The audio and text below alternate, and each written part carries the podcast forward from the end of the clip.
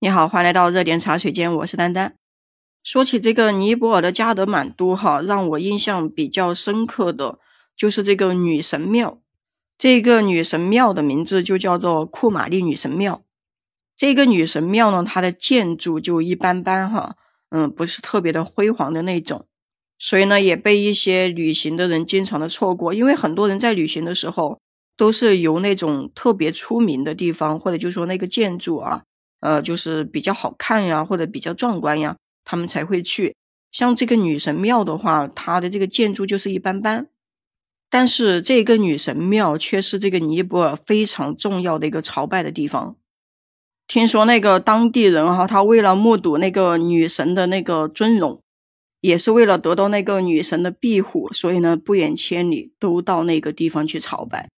那我们当时呢，也是因为听说这个女神庙。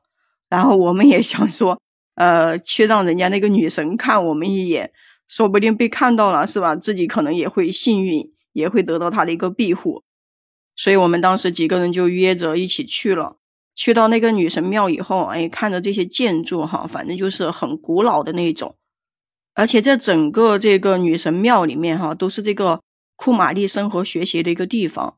嗯，这个神庙呢也不大。但是真的，你能感觉到这个浓浓的这个尼泊尔的这种建筑的这种风味哦。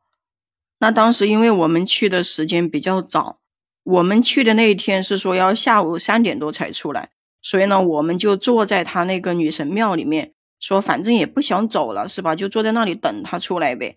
然后我就在网上查了一下这个什么库玛丽女神哈，就说她呢也被当地叫做一个童女神。也就是我们经常听到的这个什么火女神，那从这个马拉王朝开始，这里的这个印度教和这个佛教的信徒就一直有崇拜这个库玛丽女神的一个信仰，就是不论是国王还是这个百姓，那在印度教中都认为这个女神是南境这个母智慧女神的一个化身，也是一个力量神的一个象征，所以这个库玛丽女神在他们当地有一个非常重要的地位。就是被选入这个女神的过程呢，也特别的复杂。首先，她是要满足两到三岁的一个小女童，然后要五官端正，身无残疾，也是一个首要的条件。除了这些，呃，这个女神还需要有这个淡定自若、强大的一个内心。其中还有一个参选的步骤，就是将这个被选的这个女神关进这个黑暗的小屋，在他们旁边会有表情凶恶的这个男人在那里跳舞。还会有那个异响，就是那些乱七八糟的那种响动，那会让这个女神呢看到刚刚砍下的一些血淋淋的这个牛头啊。如果说某个女童最能保持淡定和这个面无惧色的这种神情，那么她就可以被选择这个女神，获得一个尼泊尔全国敬仰的一个地位。当时我在网上查看到这些资料的时候，我说觉得这么夸张的吗？还把那个那么小的小孩子。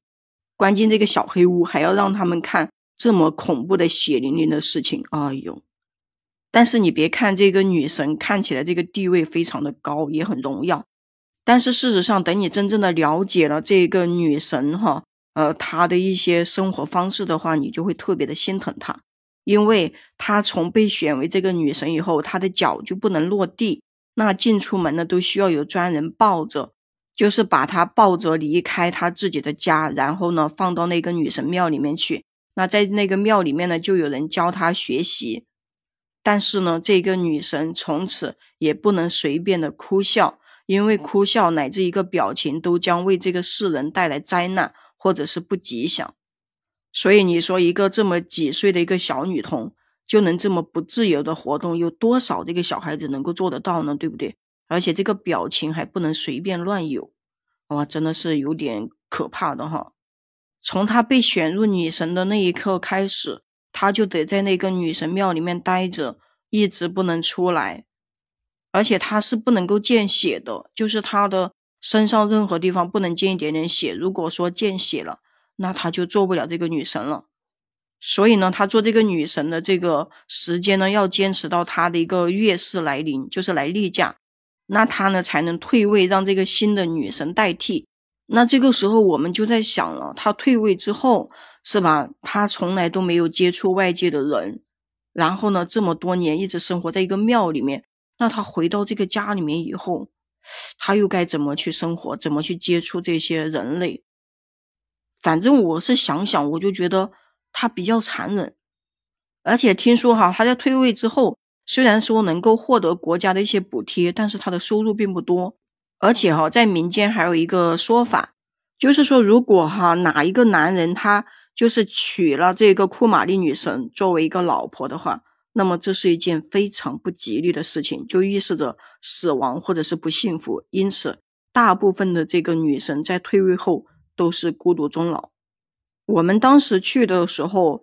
呃，等到下午三点多，知道吗？那个女神从那个就是呃楼上探出头来看一下我们下面的这些人，然后人家都是呃让我们不要拍照。反正我是觉得当时拍照也拍不到啊，离那个楼那么远，然后他也就是伸出了一个小小的头在那里看我们，好像差不多就是看了几分钟吧，然后他就回去了呀，也不知道他有没有看到我们自己。反正我们当时是觉得。就在心里面想啊，你那个看我吧，看我吧，是吧？你看了我以后，听说就可以得到一个庇护，自己就能幸福啊，干嘛的，是吧？嗯，其实有时候虽然说不迷信，但是一旦你到当时那种氛围哈，然后再查了一下资料之后，你会觉得，哎，让他看一眼挺好的，是吧？但是最后他有没有看到自己，谁知道啊？嗯，他在那个楼上就那么一晃一下，是吧？嗯，反正我也搞不懂，也不知道这样子的事情哈，对于那个女生来说，到底是好还是坏？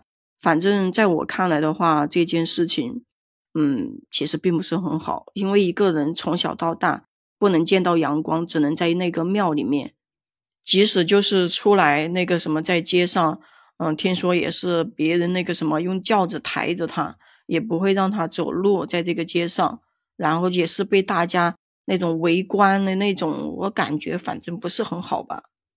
不过呢，每个国家有每个国家的那种风土人情，有有人家的习俗，是吧？那我们呢也不好去评论，是吧？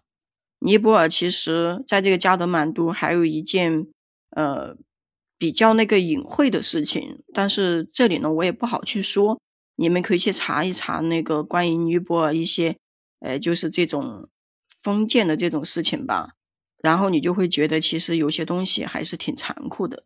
有些事情呢，甚至还有那么一丢丢的恶心。那行，今天呢就先跟你分享到这里，也关注丹丹订阅我的专辑。如果说你也喜欢旅游、喜欢户外的话，可以加入丹丹的听友粉丝群，就是丹丹的拼音加上八七幺幺零。我们下期再见。